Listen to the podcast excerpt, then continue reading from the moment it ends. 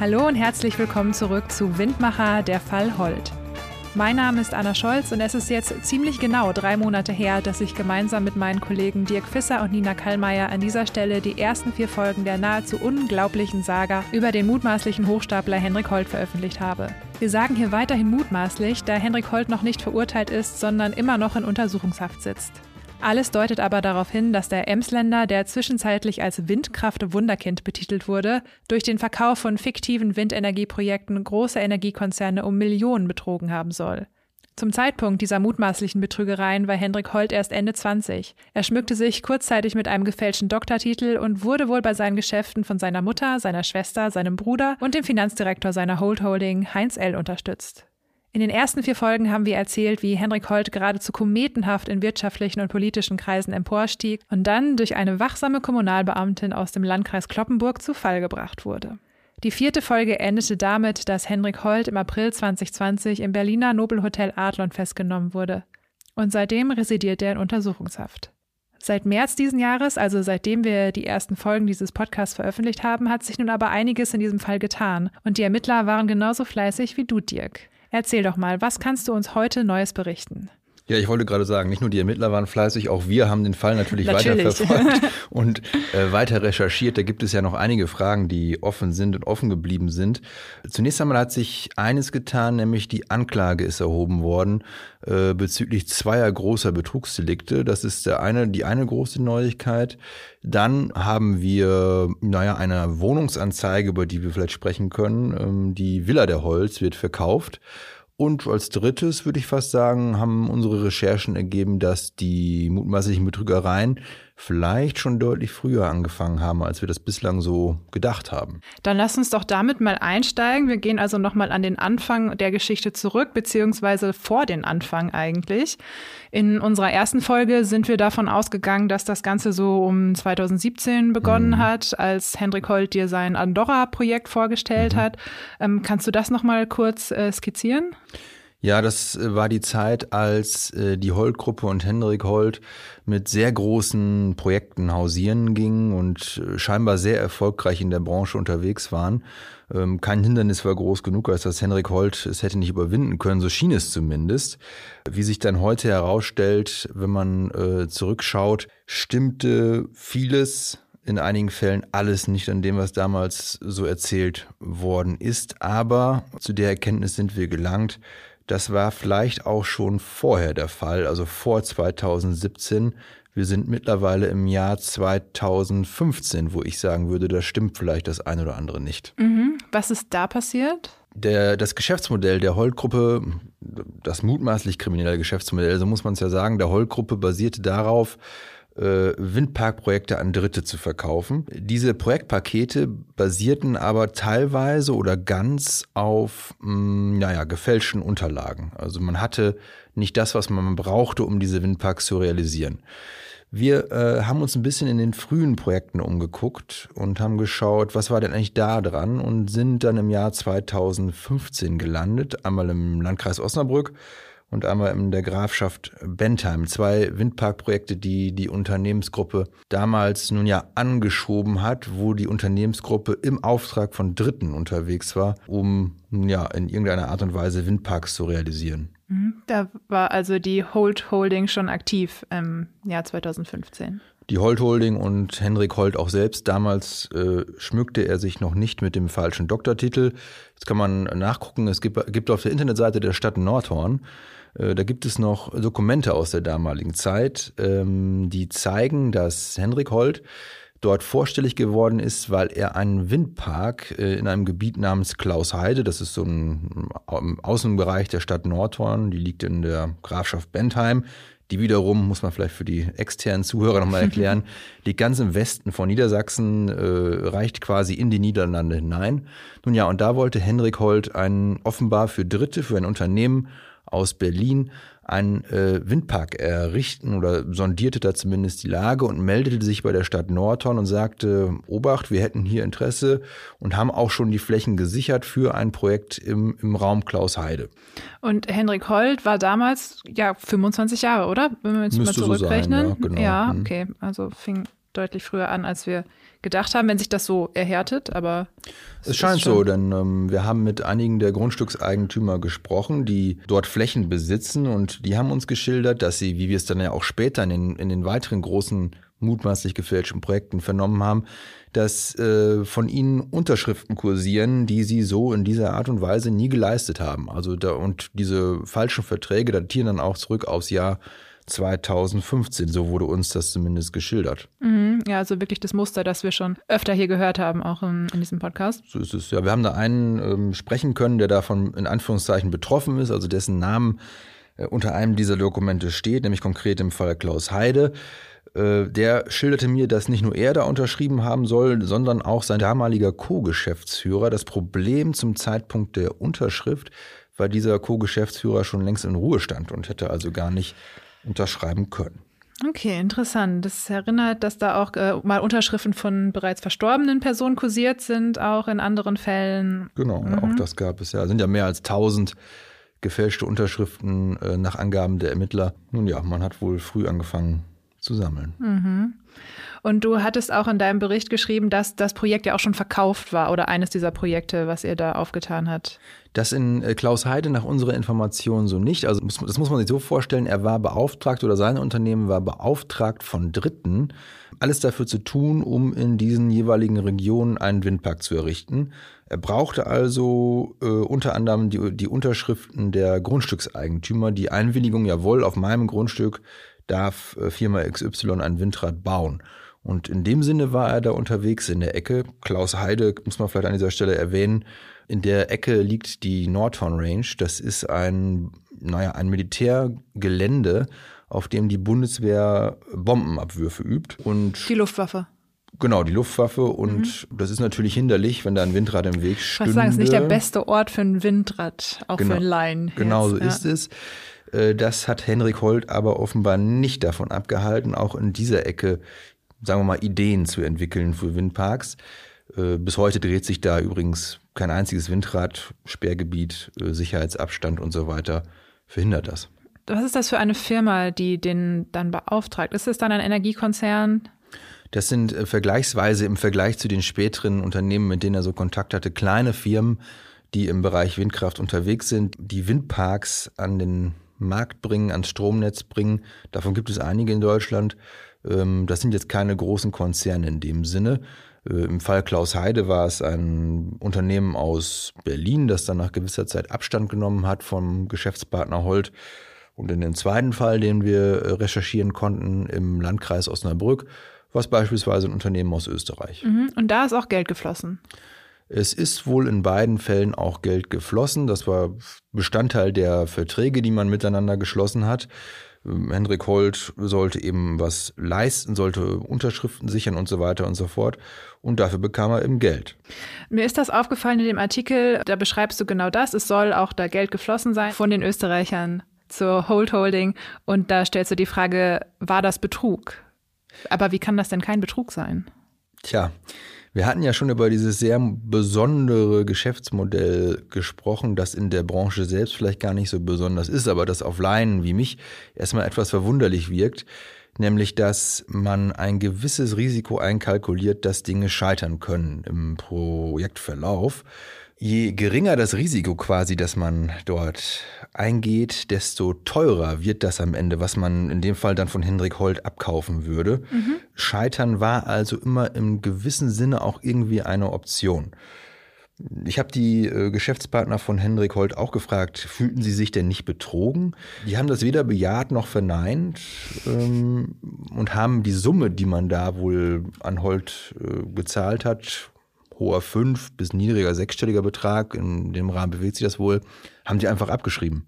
Das okay. ist ein Phänomen, das wir dann später auch von den Energiekonzernen kennen, die dann im Millionenbereich sich bewegen und naja, also irgendwie nicht besonders erschüttert waren, als das aufflog. Das heißt, mit so Summen kalkuliert man schon, dass man die einfach mal wo reinsteckt und wenn nichts passiert, dann ist das halt auch mal so.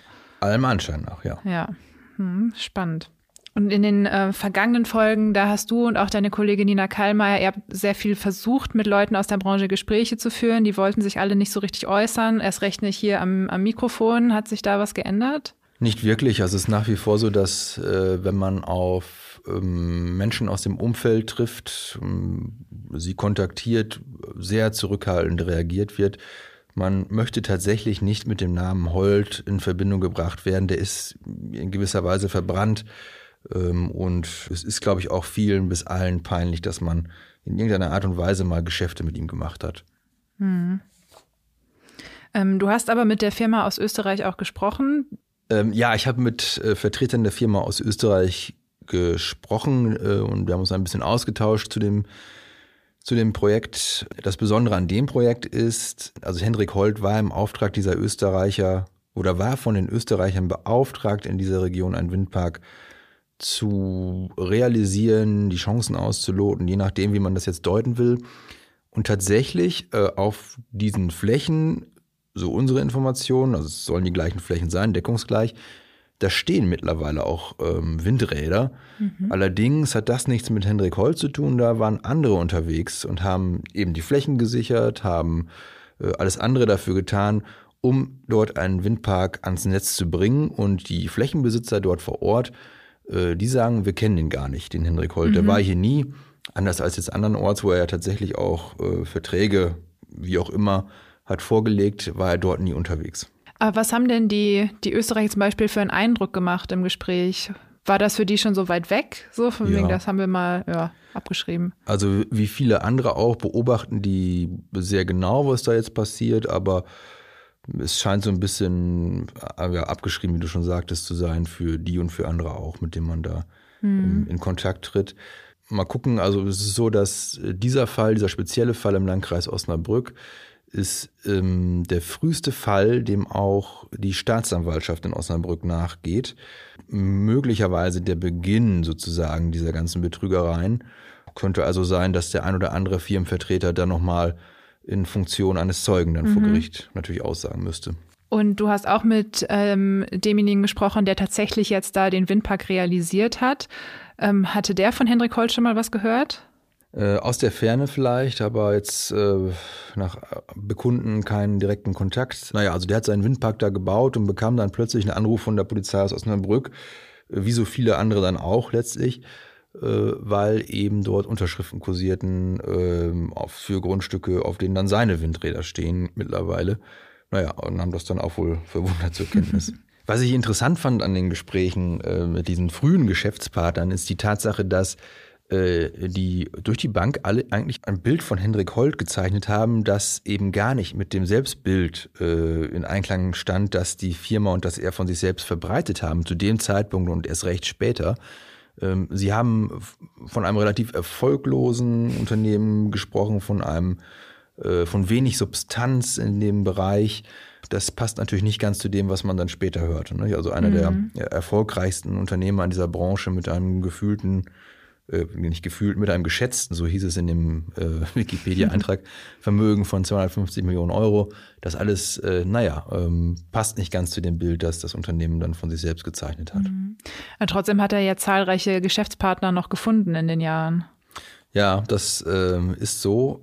Leider muss man wohl aus Sicht dann der, äh, der mutmaßlichen Opfer sagen. Und das fand ich dann auch sehr bezeichnend. Der der Realisateur des Windparks da im Landkreis Osnabrück schloss unser Gespräch eigentlich auch damit, dass er sagte, ich wundere mich schon, wieso das so lange nicht aufgeflogen ist. Mhm. Da ist er, glaube ich, nicht mit allein mit dieser Verwunderung. Mhm. Und im Rückblick meint er, das hat jetzt noch Auswirkungen auf die Branche, auf die nächsten Jahre? Das hat ja nicht nur er uns geschildert, sondern auch andere, die in dem Segment unterwegs sind, dass sie, wenn sie jetzt zum Beispiel auf Grundstücksbesitzer zutreten, äh, erstmal auf große Skepsis mhm. Äh, treffen, anders als vielleicht noch vor einigen Jahren, äh, weil eben doch sehr viele äh, mitbekommen haben, was da los war, was der Fall Holt so, ähm, dass da äh, etwas nicht gestimmt hat in der Vergangenheit. Mhm. Interessant. Was bedeuten denn diese Erkenntnisse jetzt für den weiteren Prozess für Hendrik Holt? Schwer zu sagen. Also ähm, wird noch ermittelt? Es wird noch ermittelt, mhm. ja, ja, richtig. Ähm, das dauert an. Aber es gibt die erste große Anklage, die sich auf zwei Komplexe aber beschränkt. Es ist nicht das komplette Konstrukt sozusagen angeklagt, sondern nur Teile davon. Und zwar ähm, die Fälle, wenn man das so nennen möchte, Enel, ein Energiekonzern aus Italien, und ähm, SSE, ein Energiekonzern aus Schottland. Ähm, diese beiden Fälle hat die Staatsanwaltschaft aus diesem riesigen Komplex rausgelöst und hat das jetzt zum, zur Anklage gebracht am Landgericht Osnabrück. Äh, warum jetzt denn diese beiden Fälle genau? Also ich erkläre mir das so, ähm, dass sie sehr ähnlich sind, in dem Sinne, als offenbar beiden Konzernen so ziemlich das Gleiche verkauft worden ist. Und in beiden Fällen die Projekte, die da zugehörten, zu großen Teilen oder gänzlich gefälscht sind. Das ist also zumindest aus Sicht der Staatsanwaltschaft wohl sehr leicht nachzuweisen ist, dass man hier mit einem Betrug es zu tun hat. Man muss ja auch bedenken, Henrik Holl sitzt jetzt seit April 2020 in Untersuchungshaft. Äh, das ist schon ein langer Zeitraum. Also ähm, in dem Sinne wird es auch Zeit, dass äh, vielleicht mal ein Prozess dann, der große Prozess dann auch äh, beginnt. Mhm. Kommen wir gleich nochmal darauf zurück. Du sprichst es gerade schon an. Henrik Holz sitzt seit äh, fast, ja, seit über einem Jahr in mhm. Untersuchungshaft. Und ein Grund, äh, warum er nicht rausgelassen wurde, war ja, dass da noch ein paar Millionen fehlen. So unsere Recherchen, genau. Also ähm, wir haben ja bereits darüber gesprochen in einer der Folgen, dass die Familie ähm, durchaus einen teureren Lebensstil hatte, als das für den Durchschnitts-Emsländer vielleicht der Fall ist äh, teure Autos, Luxusgegenstände, Schmuck, Uhren und so weiter und so fort. Es wurde also offenbar viel von dem Geld, was man durch mutmaßlich kriminelle Geschäfte da eingenommen hat, auch wieder ausgegeben. Aber nicht alles Geld wurde gefunden, was da unterwegs mhm. sein müsste, was von den Opfern mutmaßlichen überwiesen worden ist. Da geht es um einen, naja, niedrigen siebenstelligen Bereich, äh, Betrag, also im Millionenbereich eine Summe, die bislang äh, nicht aufgetaucht war. Mhm, aber das Stichwort ist bislang. Denn in der Zwischenzeit hat die Staatsanwaltschaft einen Insolvenzverwalter in die Spur geschickt, der gucken soll, wo denn noch was zu holen ist für die Gläubiger, also die Opfer von Henrik Holt. Dieser Insolvenzverwalter hat uns zum aktuellen Stand seiner Arbeit eine Sprachnachricht geschickt und wir hören mal rein, was Malte Köster in der Zwischenzeit erreicht hat.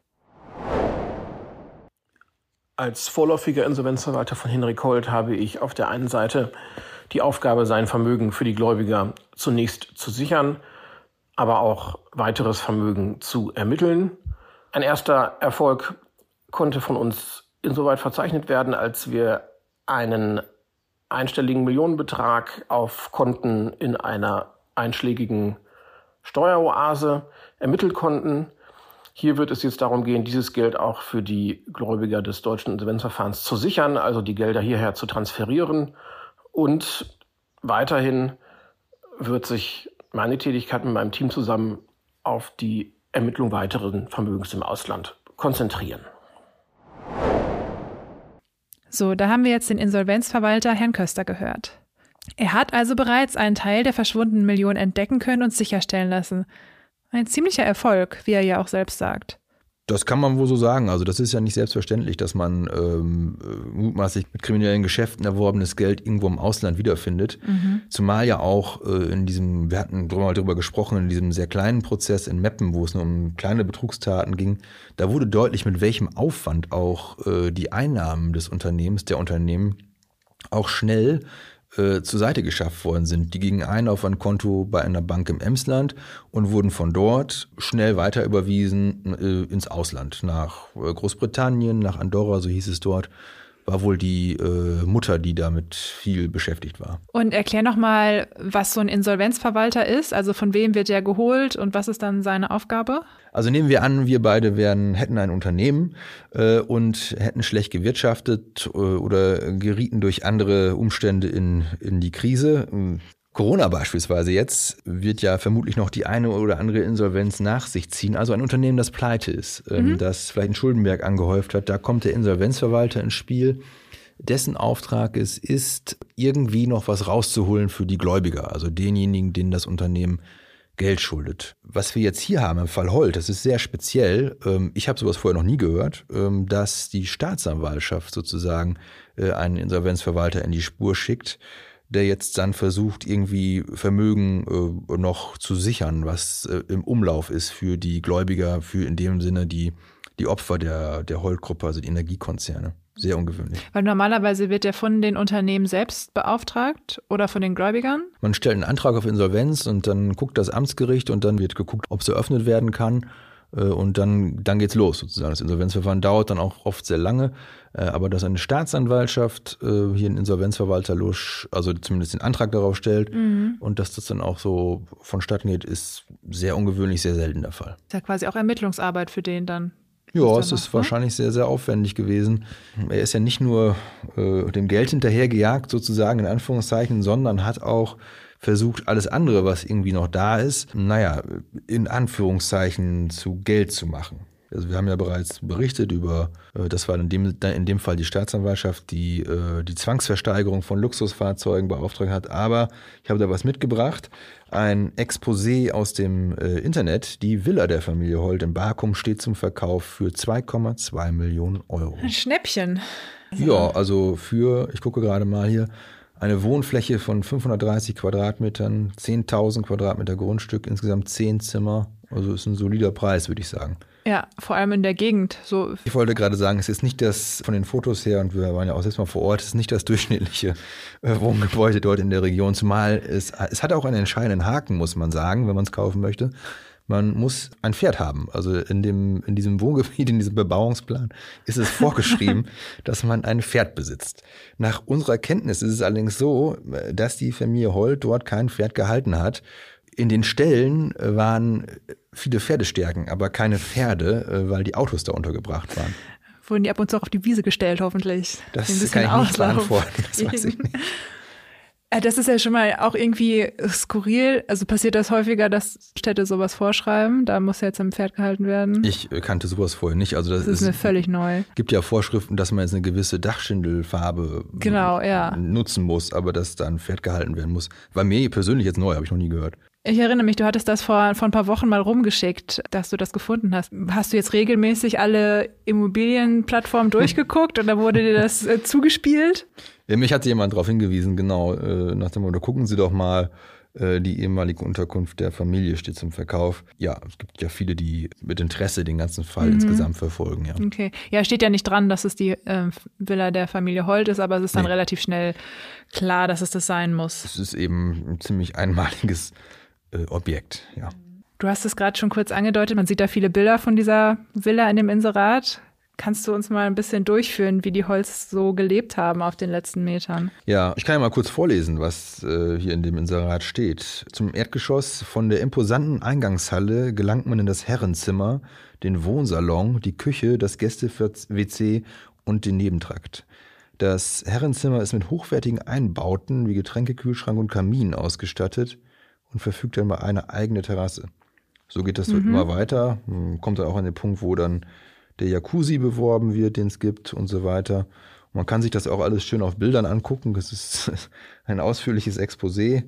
Es ist ein bisschen ja. schade, dass wir hier nur im Audioformat unterwegs sind, aber du hattest auch einen Artikel dazu geschrieben, da waren ein paar Bilder drin. Das werde ich noch verlinken hinterher in den Show Notes. Man kann ja über Geschmack kann man streiten, aber ich finde, dass äh, an vielen Stellen sieht es schon so aus, als wäre hier hauptsächlich auf den Preis geachtet worden bei der Einrichtung. Also es sollte viel hermachen. Ja, über Geschmack lässt sich bekanntlich streiten. Es äh, sieht teuer aus. Genau. Das kann man, man glaube ich, so sagen. Ja. Sieht, dass da jemand viel Geld aus, da sind irgendwie riesen Kronleuchter, mhm. Sehr massive Polstermöbel, sehr ja, diese Kronleuchter, du erinnerst dich vielleicht noch, das erinnerte mich sehr an die Münchner Sicherheitskonferenz, wo Hendrik Holt später nämlich auch unter eben solchen Kronleuchtern ja neben dem Präsidenten von Aserbaidschan saß. Ja, mein, mein Highlight bei den Fotos ist wirklich die Küche, wo so ein armes, vertrocknetes Basilikumpflänzchen steht, was wir auch alle aus unseren Küchen kennen, und daneben aber noch eine leere Champagnerflasche. Also das ist wirklich schön arrangiert, muss ich sagen. Ja, deutet natürlich darauf hin, dass das Knall auf Fall da ging. Nicht? Die ja, ja. Razzia dann im April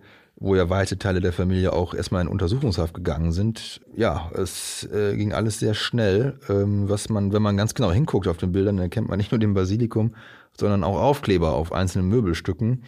Äh, das ist der Kuckuck. Die sind beschlagnahmt. Ähm, ah die ja, werden, die werden auch noch zwangsversteigert oder wie, was? Oder sind Teil des Deals, das weiß ich nicht genau, aber sind zum, zumindest sichergestellt und sollen in irgendeiner Art und Weise verwertet werden. So, jetzt wird die Villa auch verkauft werden, wird bestimmt einen neuen Besitzer finden, vielleicht auch jemand, der ein Pferd da halten möchte. Muss ja wahrscheinlich Muss, dann. Genau, Muss ja, ja dann. Ja. Also wer Interesse hat, können wir gerne nochmal weiterleiten. Und dann geht dieses Geld auch in die Insolvenzmasse ein, ist das richtig?